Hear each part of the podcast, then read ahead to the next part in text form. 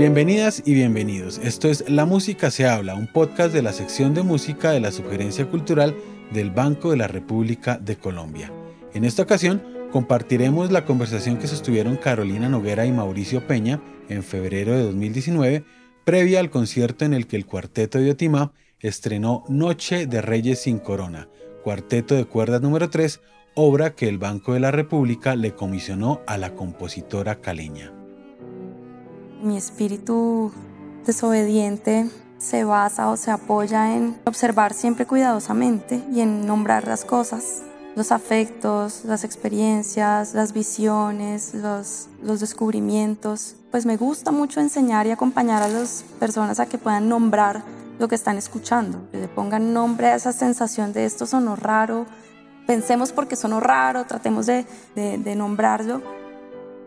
En esta ocasión, Carolina Noguera nos habla de su escepticismo frente a los cánones de la academia, su cercanía con las músicas populares, la desobediencia y su aventura como compositora.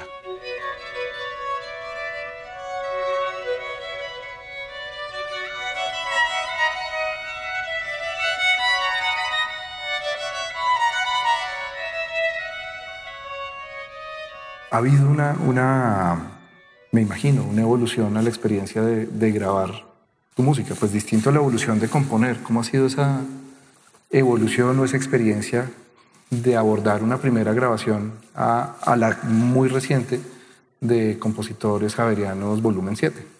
Cada vez siento que he pulido mejor el criterio, mi criterio sobre lo que espero de una obra ser escuchada en este tipo de registros.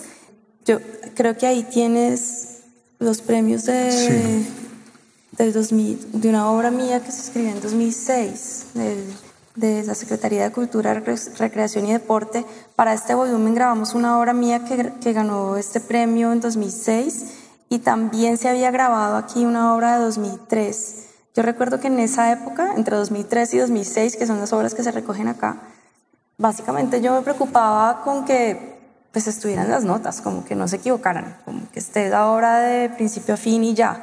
Y ha sido muy chévere como ir evolucionando en, en, también como en esta especie de carrera como productora un poco, de la mano de Marcela Zorro, además con quien he aprendido muchísimo, porque ya por ejemplo en el último disco que grabé, Compositores Javerianos 7, donde grabé mi obra para quinteto de cobres y percusión, el trabajo de postproducción fue increíble, fue maravilloso como tratar de imaginarme en el primer movimiento sobre todo de esta obra que se llama El Brujo, querer capturar la magia de unos ojos que yo tengo en mi mente desde hace tiempo, tratar de capturar como ese misterio de esos ojos, como en una cueva, como en un lugar un poco oscuro y tenebroso.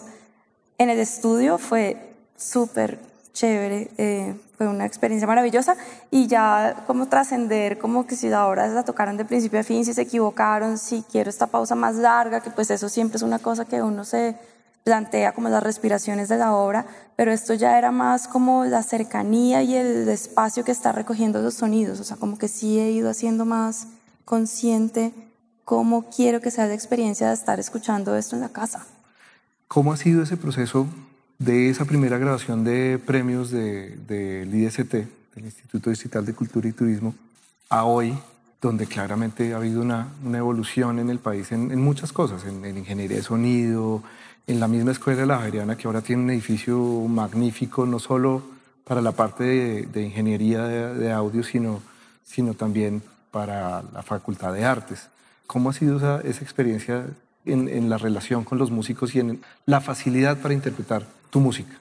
Siempre cambia, siempre con los ensambles es más difícil porque, bueno, la logística de reunirlos. En esta última grabación no pudimos trabajar tan de cerca con cada uno, pero en la grabación de la grabación anterior de mi disco de formas de recuerdos sin territorio. está. en este sí pude trabajar muy de cerca, creo que con cada uno. O sea, tuvimos ensayos largos, cuidadosos, detenidos y es, siempre prefiero esas experiencias, como poder estar de cerca con ellos, como más colaborativo. O sea, siempre me gusta que me, como ver cuál es la reacción de los intérpretes y en intérpretes también están los ingenieros de sonido. O sea, siempre me, me nutro mucho de ver cómo los demás están escuchando mis obras y eso me ayuda a entender mejor el pensamiento que he tenido. Entonces, cuando los ensambles son grandes y hacen parte de un proyecto como con más gente, pues es chévere porque también se aprende de otra manera a los colegas compositores, pero se resta tiempo de trabajo como con cada intérprete y y yo prefiero tener mucho tiempo con cada intérprete. El disco de compositores Javerianos volumen 7 estuvo bajo tu coordinación, porque ahí solo hay una obra tuya, sí. ¿cierto? Ahí también participaste como productora, digamos, en, en, la, en la, edición, revisión de, la, de, las versiones finales de las obras. Sí, también. ¿Y qué tal esa experiencia de, de opinar acerca de, del resultado final de los colegas? Es difícil, es un poco duro pues yo siempre me emociono y me apasiono por tratar de que todo quede muy bien, pero pienso que los compositores siempre quieren ser muy dueños como de todas las decisiones, entonces como que había puntos en que yo decía, bueno, no, mejor dejemos que esto siga, que el criterio del compositor pues siempre será el más confiable. Entonces fui como muy mesurada a la hora de intervenir en, en cómo iban a quedar las, las tomas o la edición o la mezcla cómo se seleccionan esas obras, que es una serie que tiene la Javeriana de compositores. No, no, sé si son solo egresados o también profesores o también hay estudiantes. ¿Cómo, ¿Cómo, se hace esa selección? Varía, siempre varía. Este último era con profesores y egresados. Entonces yo invité a los profesores que siempre dictamos la clase de composición que es con quinteto de metales. Los invité a ellos, pero había unas obras que habían sido como no sé, paradigmáticas a lo largo de la carrera de Juan Manuel Jaramillo y de Wolfgang Ordóñez que, pues, que se lograron muy bien, entonces los invité a que participaran también. Porque habían sido paradigmáticas. La de Wolfgang, por ejemplo, que es muy distinta a la de Juan Manuel, es súper idiomática, Wolfgang es trompetista, entonces es muy precisa, las articulaciones son como exactamente las que puede hacer una trompeta o también los otros instrumentos es muy clásica, digamos en su construcción es bastante neoclásica, pero entonces tiene una cantidad de efectos muy precisos para los instrumentos, muy bien logrados, y la de Juan Manuel es muy experimental, digamos, él ya reconoce que para él, que dentro de su lenguaje eso ya no es experimental, pero tiene mucha experimentación con texturas y con técnicas extendidas, y es una obra como que se deja oír de principio a fin y lo va llevando a uno poco a poco por cada uno de esos pasajes raros, entonces como que por esas dos razones los escogí. Ya que estamos en este disco, escuchemos un poquito de El Brujo.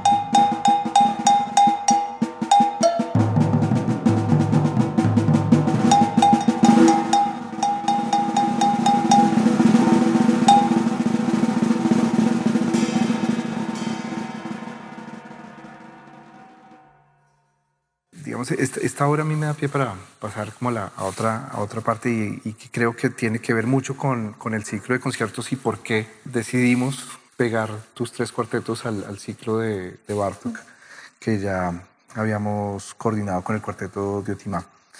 Y es esa exploración de las músicas populares colombianas que, que las abordas en, en distintas obras y aquí hay en el trasfondo como una, una banda como de San Pelayo y muy bien escondida. ¿Quién es el brujo y qué tiene que ver la banda con el brujo? Es una mezcla muy mía que no tiene mucho que ver con la realidad, pero el brujo en realidad es un personaje de las montañas del Cauca y es un personaje, mejor dicho, los violinistas negros tienen, los violinistas afrodescendientes que se les llama los, pertenecientes a los violines negros, tienen fama en la cultura popular de hacer un pacto con el diablo. A lo Paganini. Sí, y se desdice los empautados.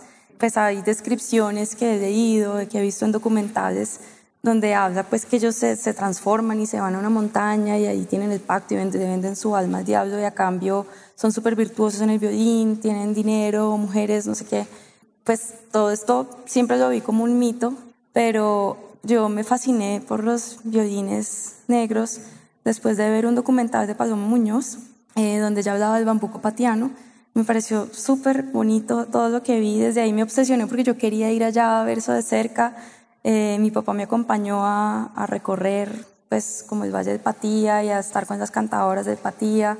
Ahí conocí a algunos violinistas, como que era distinto a lo que había visto en el documental y entonces seguí como intrigada y tuvimos la oportunidad de ir a una fiesta de reyes en Buenos Aires, Cauca. Y nos invitaron a la fiesta por la noche, pero pues es súper peligroso, pues como, pues es en la montaña, no sé. Entonces nos dijeron, no, si quieren pueden venir por la mañana, que la fiesta empieza a las 4 de la tarde, pero el otro día por la mañana todavía va a seguir. Y esa fue una experiencia inolvidable, muy impactante, porque uno de los violinistas ya, ya había estar muy cansado, pues estaba tocando desde la tarde anterior, tomando de todo tenía unos ojos como de un color extraño, una mirada profunda que era imposible mirarlo los ojos, una cosa muy penetrante. Y ahí yo pensaba, ¿será que, ¿será que tiene su pacto con el diablo y que, y que eso es lo que hace que sea tan impresionante mirarlo los ojos? El hecho es que me parecía un personaje misterioso, realmente poderoso y que tenía como el control de no solamente tocar una música festiva y alegre, pero como con un toque de distorsión o como de maldad, quizás por, como por las horas y el alcohol, lo que sea. O sea, como que tenía el poder de recoger esa música que convocaba a todos, pero también el de uno imaginarse algo más allá a través de su mirada. Entonces, este es un personaje, digamos, cuya música no tiene nada que ver con las papayeras, pero a veces he asociado ese sonido de las papayeras, que siempre están en fiestas, en la calle, muy espontáneas, con mucho trago, que tienen como una mezcla de sonidos que no solamente son festivos, sino que tienen como un desgaste un poco misterioso. ¿Cómo negocias traer a tus obras esos dos mundos? Hay como algunas escuelas muy académicas que me han influenciado mucho y una de ellas es la escuela espectral. En la escuela espectral uno puede ver que hay como, que está la tecnología y todo el academicismo en función de poder escuchar muy de cerca el sonido, de poder determinar cuáles son todos sus componentes, como de quedarse contemplando el mundo de un solo sonido. Entonces hay muchas obras que parecen es como ejercicios de cómo funciona eso en la realidad o en una obra, en donde se hace un espectrograma, un gráfico que demuestra uno en realidad cuáles son todos los armónicos, los componentes, los ruidos incluso que están en un sonido cualquiera de trombón, digamos. A mí esto me empezó a fascinar porque me gusta ver el sonido despojado de la tradición. En una época, muy concretamente en 2003, que fue cuando tuve mi ruptura con, como con la Javeriana y todo, yo estaba un poco saturada de la academia, o sea, estaba un poco cansada de, ciertas cosas que me parecían impositivas. En 2005, que viajé a Europa, me acuerdo que estuve frente a Schönbrunn, el Palacio de Schönbrunn, y me pareció como que representaba lo que a mí no me gustaba de la música clásica, como una música muy obediente, muy ordenada, que correspondía al mismo orden de los jardines de los palacios de Schönbrunn, a la extensión, a la riqueza, al poder, al dominio, que supuestamente estaba dictando qué es lo que se debe estudiar en música, cómo es la música, cómo se debe hacer la música. Ver esa extensión de poder y de riqueza me hizo sentir yo, yo, yo no tengo por qué obedecer estos principios. Yo no quiero la tradición clásica, yo no quiero la tradición occidental, porque detrás hay un poder que, que es impositivo. Entonces, para mí la escuela espectral fue como poder escuchar el sonido desprovisto de las tradiciones, completamente solo el sonido en sí mismo y ver cómo es la hermosura que puede tener ver el sonido de cerca, o sea, cómo desde el ataque hay una cantidad de ruido y de inarmonías y cómo va evolucionando y emergen otros colores, otras luces. Para mí empezar a escuchar el sonido de esa forma me abrió la posibilidad de ver que cuando escucho una papayera que pareciera desafinada, o sea, que de pronto en los cánones clásicos, pues no sé, estos no entraron a tiempo, esta nota para atacarla bien hizo como un glissando que se supone que uno estudia un montón para no tener que hacer esas cosas, en fin, como que hay una cantidad de cosas de la idiosincrasia que no hacen parte del canon clásico. Para mí escucharlas desde el, desde el punto de vista de lo tímbrico y de lo sonoro las, me hacía disfrutarlas aún más. Entonces traté de descubrir en todas las interpretaciones de música tradicional y de música popular como la belleza de cada ataque, de cada sonido, y mezclarlo con otras maneras y con otras distancias sobre el sonido, porque pienso que el sonido o la música a una distancia media me permite ver toda la narración, toda la melodía, o sea, me permite tener el referente. Cuando está muy de cerca, que es casi como ver una mano muy de cerca, pues no, ni siquiera sé si es mi mano o si es qué cosa de este color. Simplemente veo una cantidad de rayitas y es, y es como una percepción muy, muy táctil eso mismo se puede hacer con el sonido. Entonces, como que las referencias a lo popular y a lo tradicional pueden estar así, y no sé qué es una referencia popular. Puede estar así, me doy cuenta, puede estar lejísimos y ya se mezcla como con otras cosas, con otros murmullos. Estar jugando todo el tiempo con el foco y con la distancia sobre las, digamos, a la que miro los distintos sonidos referenciales o no referenciales, me permite entender más de como de la realidad musical, de la realidad social y de mi realidad.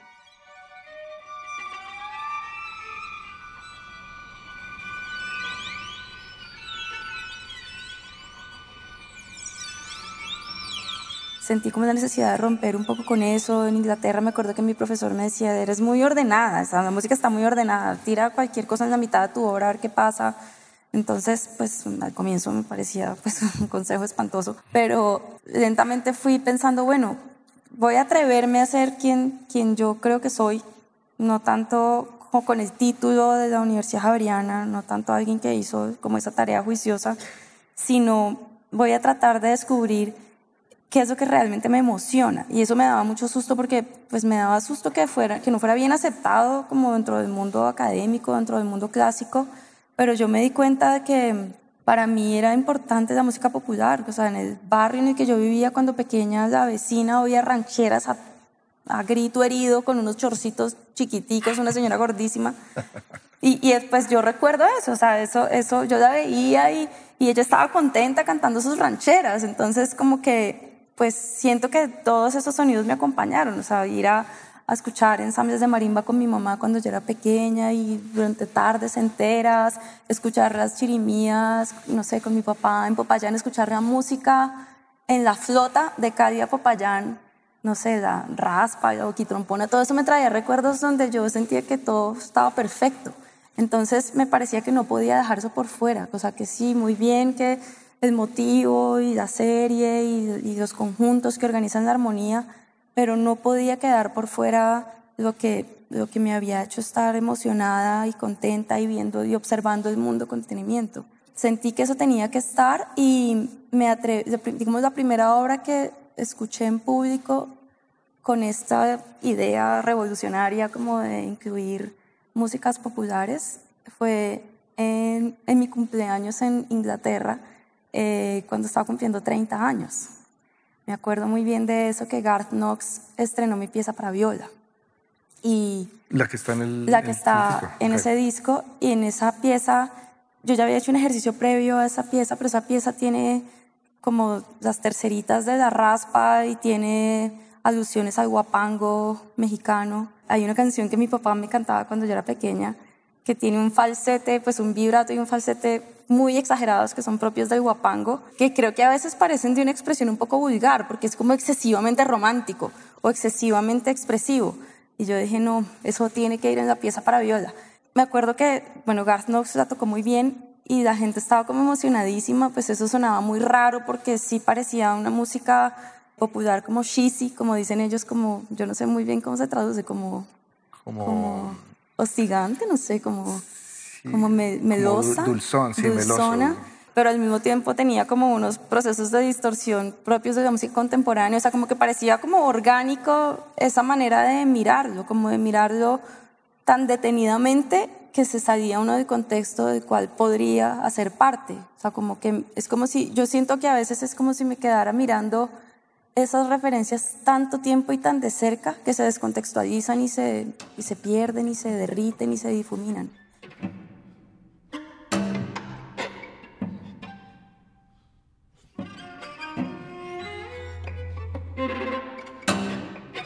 ¿Cómo juega Bartok en este proceso tuyo de descubrir esa, esa voz propia? Para mí ha sido difícil ubicar la relación con Bartok. Otras personas la han encontrado por mí, pero definitivamente Bartok ha sido importantísimo en el piano, me acuerdo, estudiando las danzas. Me acuerdo de la danza número 20 que yo tocaba cuando estaba en clases de piano, antes de estar en el conservatorio. O sea, yo creo que eso es hace por ahí 30 años o algo así. Hace mucho tiempo me emocionaba mucho porque ya no era hacer melodías líricas, sino como que era un tambor el piano y eso me parecía increíble, me emocionaba muchísimo.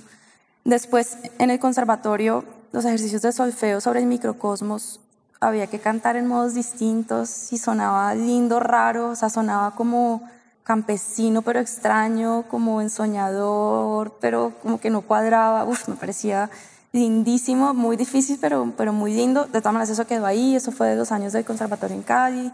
Luego, aquí en la Javeriana, en Bogotá, al comienzo los ejercicios eran un poco componer en el estilo de Bartok, usando los modos de Bartok, de las músicas campesinas de Europa Oriental, bueno, y bien, estaba ahí, pero yo no sentía que eso era lo que más me atrapaba. Siempre me sentí más atrapada por Messiano, por Ligeti o por Xenakis. Pero después en, en Darmstadt, me acuerdo que en una charla con George Apergis, él me dijo sobre, ¿qué obra fue? Creo que sobre Furias, mi obra para violín y piano. Me dijo, píllese los cuartetos de Bartok. Usted ahí puede encontrar muchas relaciones y pues he escuchado mil veces y conozco muy bien los cuartetos de Bartok, los admiro, los respeto, me encantan, pero no siento que lo que yo busque sea como tan directamente influenciado por Bartok, es, es una relación curiosa. Me acuerdo que en las notas al programa del concierto que tuvimos aquí en noviembre de 2016, Rodolfo Acosta decía que mi obra para dos pianos y percusiones, mucho que se notaba el diálogo perfecto con la sonata para dos pianos y percusión de Bartok y yo recuerdo que solo la había escuchado una vez y había pensado, no, necesito buscar otro repertorio distinto porque aquí en Bartok yo no encuentro lo que necesito. Para mí fue súper curioso que Rodolfo dijera eso porque yo realmente no lo, no lo encontraba. Y ha sido muy recientemente en que me he puesto a estudiar la vida de Bartok como para tratar de encontrar puentes más allá de como de sus composiciones. Escuchar esas voces externas que, que encuentran cosas que tú ni siquiera te has planteado. Sí, sí, sí. ¿Ha habido algún otro, otro ejemplo así con otras obras que quizás no, no acudan a gestos de la música popular?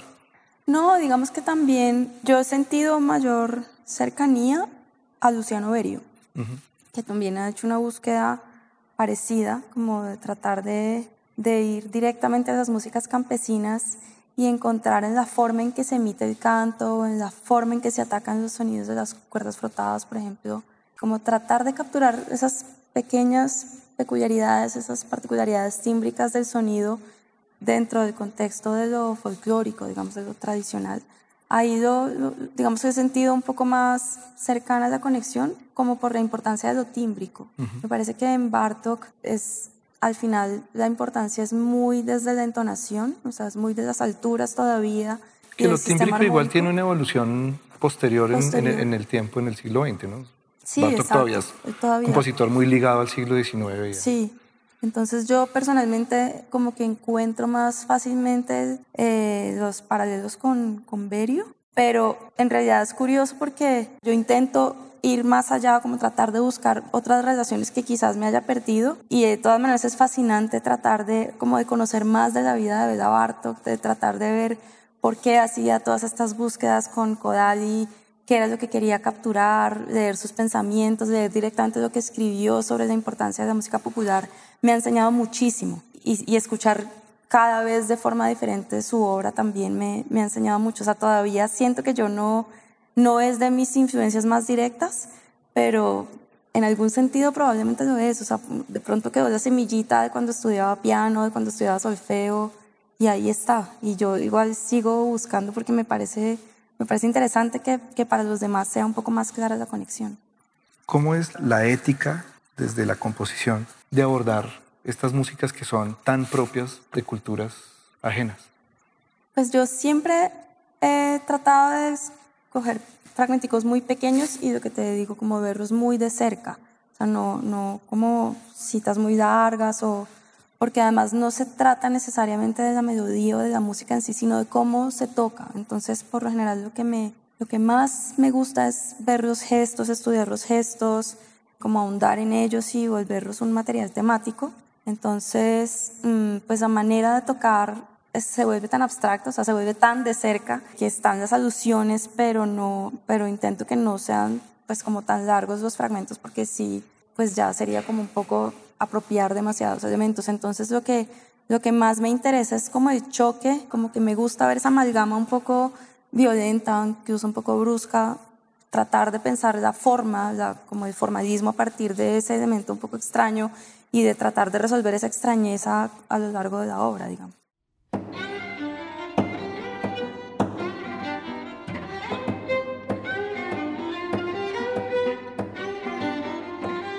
Espíritu desobediente se basa o se apoya en observar siempre cuidadosamente y en nombrar las cosas, en nombrar los afectos, las experiencias, las visiones, los, descubrimientos. Pues me gusta mucho enseñar y acompañar a las personas a que puedan nombrar lo que están escuchando, que le pongan nombre a esa sensación de esto sonó raro, pensemos porque sonó raro, tratemos de nombrarlo. Eso lo hago con mi hijo mucho, como sí, sería increíble quedarnos jugando toda la noche y no dormir pero hay que acostarse, pues pensemos que es válido querer jugar, o sea, no es como, eres un necio, acuéstate o algo así.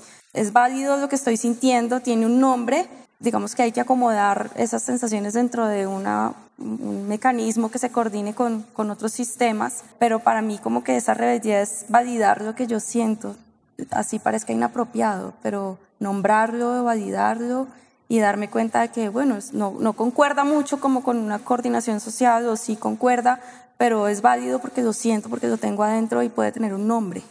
¿Para qué hace uno música? ¿Cuál es el sentido de tener tres cuartetos tuyos en esta sala? Es muy emocionante poder tener ahorita esos cuartetos, poder estar de la mano de Bartok, en las manos de, del cuarteto de Otima. Es súper emocionante. Yo lo que creo que ofrezco en esas tres obras es mi mirada sobre, sobre la religión y sobre la tradición popular. Digamos, no, no aporto a la tradición popular. Los, los currulados siempre serán mejor tocados por alguien que siempre ha tocado currulado en su marimba. Pero lo que aporto es cómo veo yo eso, cómo veo yo ese mundo que pareciera cercano, pero en realidad es extraño, cómo a veces la música académica pareciera excluyente, pero en realidad a veces la música tradicional me parece más excluyente, a veces el concepto de sabor me parece excluyente. Como que si uno no, tiene, sabor, usted no baila bien, usted no tiene sabor, bailas, no lo puede estudiar en la universidad. Usted no tiene sabor y usted es gallego para tocar y se fregó. Como que al menos en la universidad uno puede estudiar un poquito, superarse y algún día, no sé, aprender más cosas. Y también lo que ofrezco es mi mirada también sobre la religión, porque, por ejemplo, en el cuarteto uno, en mi primer cuarteto y ahorita en el tercer cuarteto, también encuentro como una tensión entre posturas excluyentes de la iglesia pero también siempre he tenido como una especie de religión propia en el silencio y en la soledad y creo que es religioso y es como mística mi relación con la soledad y con el silencio y trato de pensar en, en, en esas formas de religión en, en, mis cuartetos. Escuchemos otra, otro fragmento, ahora sí hipotenusa, que es de el disco, de este disco. Formas de recuerdo. Formas de Recuerdos sin Territorio, que son todas obras de, de Carolina.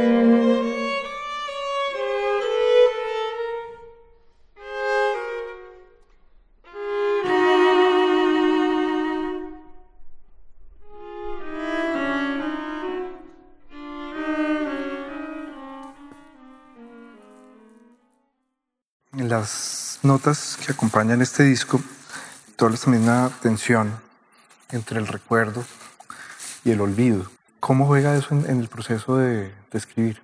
A veces creo que el presente es muy abrumador. que estar como escuchando algo mientras se está tocando, hay tanta información nueva que es como difícil de codificarla o difícil saber qué estoy sintiendo con ella, difícil saber qué estoy escuchando. Recordarla, en cambio, es como tenerla congelada en algún lugar del alma a que, al que puedo acudir de vez en cuando, recordar la emoción, recordar el afecto, recordar cómo era, pero también está muy distorsionada por el olvido. Para mí, digamos, las potencias creadas del recuerdo y el olvido tienen la ventaja de que me permiten mirar como y observar un poco mejor ese fenómeno, el fenómeno musical en general, incluso el sonido, como con la frialdad de no estar ahí abrumado por, por, lo que estoy descubriendo, sino que está un poco más tranquila la percepción y me permite entender mejor las relaciones.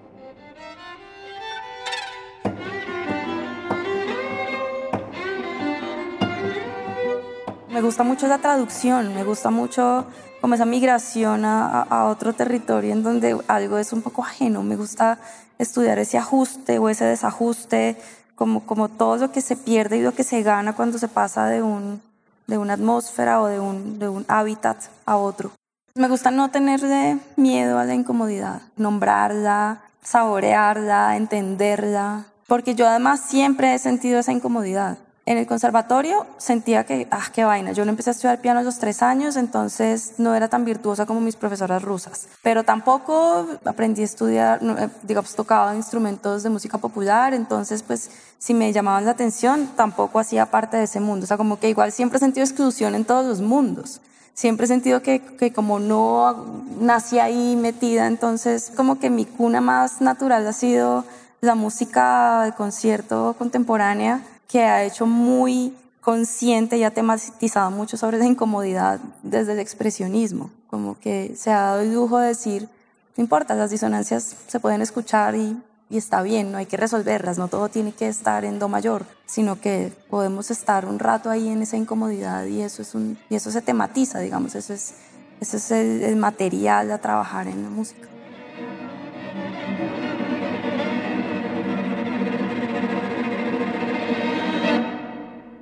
Creo que las rupturas no, no, no son tan fuertes, creo que siempre son como la, en la escala de uno. Creo que hay lenguajes que sí han planteado rupturas muy grandes. Por ejemplo, en este cuarteto de cuerdas eh, que será estrenado ahorita por el cuarteto de Otima, digamos que para mí la gran ruptura es recoger en ella los sonidos de los violines negros. Para mí es una gran ruptura y tuve que estudiar mucho para entender qué era lo que me, me interesaba de ahí y, y, sigo todavía con cosas que no he comprendido del todo. Pero entonces para mí la gran ruptura era eso, saber de qué otras maneras se pueden tocar las cuerdas frotadas o el violín en particular. Pero claramente habría muchos niveles de ruptura y, y uno podría decir que mi obra todavía se mantiene como dentro de unos cánones o dentro de un lenguaje o dentro de unas estructuras de notación que tampoco son tan vanguardistas, dijéramos pero para, para mí hay como un aporte grande y en ese sentido una ruptura. Digamos que no me, no, para mí no es ya prioritario romper, sino entender un poco eh, las relaciones entre las tradiciones y mi relación con todas esas tradiciones. Digamos que si de eso se desprende una ruptura o no, para mí es un poco secundario, o sea, no, no es como en este momento lo que me impulsa porque no me siento con, con fuertes incomodidades en este momento, ahorita que hablábamos de la incomodidad yo en algún momento sentí que la formación y la estructura era una imposición, pero en este momento no hay nada que se me esté imponiendo, entonces no tengo como una necesidad de ruptura, sino como de comprender un poco mejor las relaciones entre las tradiciones. Johann Hasler, que tuvo aquí su concierto monográfico y él dio una conferencia y contaba cómo se inventó de alguna manera un sistema para componer, porque él necesitaba esa, esa jaula. Me parece curioso porque siento un poco esa misma afinidad de te mantienes dentro del canon en cuanto al tipo de, de, obras que escribes para una sala como esta, para instrumentos que funcionan en una sala como esta, pero con gestos que, que le meten el codazo a la tradición. Y Diego Vega también nos lo decía en, en otra charla de, de otra manera. Él decía, las mejores comisiones que me hacen a mí es en las que me dicen para qué instrumentos tengo que escribir, porque ya la mitad de la tarea está hecha. Ya no tengo que preocuparme por si es quinteto de vientos o cuarteto de cuerdas. De hecho, ya me hacen la mitad de la tarea al imponerme un formato. O sea, las jaulas a nivel creativo invitan a que uno pueda dar, dar codazos y encontrarse a uno mismo. Lo que veo un poco y después de, esta charla tan, tan agradable es que todo este proceso de pianista a compositora, a compositora en Colombia, a irse, encontrar otras cosas, redescubrir el país en la distancia. Es un proceso de estar cómoda contigo misma y ojalá todos pudiéramos tener ese, ese viaje y es, y es quizás a donde todos debemos llegar. Pues creo que la música de Carolina quizás nos invita a eso, a que estemos cómodos, tranquilos con nuestra identidad, con nuestro pasado, con nuestro entorno, con todo lo que somos nosotros. Carolina, muchísimas gracias. Muchas gracias a ti, Mauricio. Muchas gracias a todos ustedes.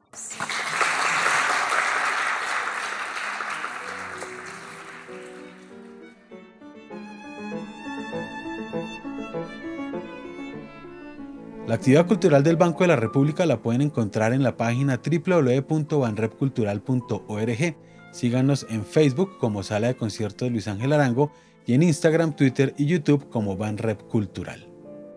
La música se habla es una producción de la sección de música de la Subgerencia Cultural del Banco de la República de Colombia. Los fragmentos musicales que suenan en este episodio fueron tomados del trío Opus 32 de la compositora colombiana Amparo Ángel interpretado por el Swiss Piano Trio, y Noche de Reyes sin Corona, interpretado por el cuarteto de Otimá. La primera hace parte de Compositores de Nuestro Tiempo Volumen 2 y la segunda aparece en Compositores de Nuestro Tiempo Volumen 4, ambos editados y publicados por el Banco de la República. Mi nombre es Luis Daniel Vega, nos escuchamos en una próxima ocasión.